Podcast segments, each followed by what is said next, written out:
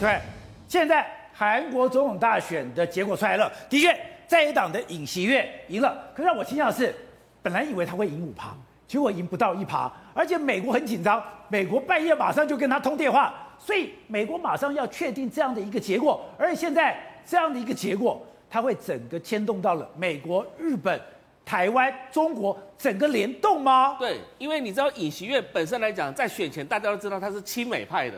那今天来讲，对拜登来讲的话，今天刚好亲美派当选，我当然赶快立即打，赶快打电话嘛，就是贺电来了之后，然后电话来了之后，就代表说我老大哥美国力挺尹锡悦的概念嘛。那因为为什么？因为差距实在太少了，大概只这个赢二十多万票而已，而且差距是零点零多少。对。那今天来讲的话，尹锡悦他有一个缺点在哪里？就是他没有过半。你看他他那个得票只有百分之四十八点多，四八点五六，所以没办法过半的情况之下，未来他的政策，你看他的对手拿到的票也有百分之四十七点多，如果是再把另外一个独立参选人加进来，自由派的加进来的话。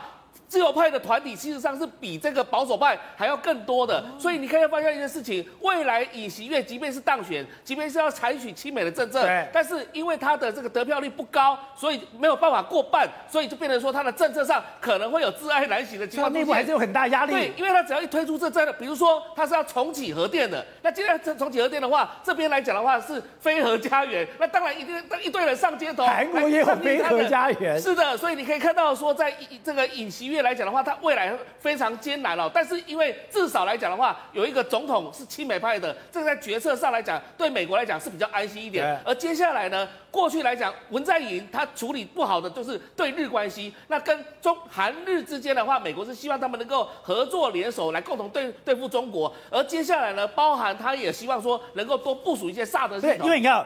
今天尹锡悦当选之后，日本马上表态说，现在要改善日韩关系，变成了日本下一个外交重点了。是的，所以就是说，未来日韩之间改善关系指日可待。反倒是中国现在也是错了一蛋，因为你基本上现在中国是陷入在俄罗斯跟乌克兰的这个事情上面。今天在朝鲜半岛上面又看到了这样的一个亲美派的上台，而且你讲说。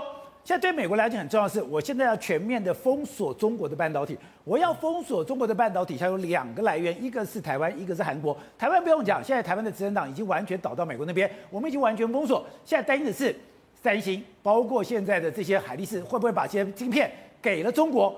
现在换了这个亲美派才有可能，难怪拜登半夜要打电话。是的，这台湾人就比较担担心的部分了，因为如果是文在寅在位的话，像这种这个自由派的在位的话，他们比较轻松的状况状况之下，美国事实上要叫他叫不带动。那今天如果是叫这个尹锡悦的话。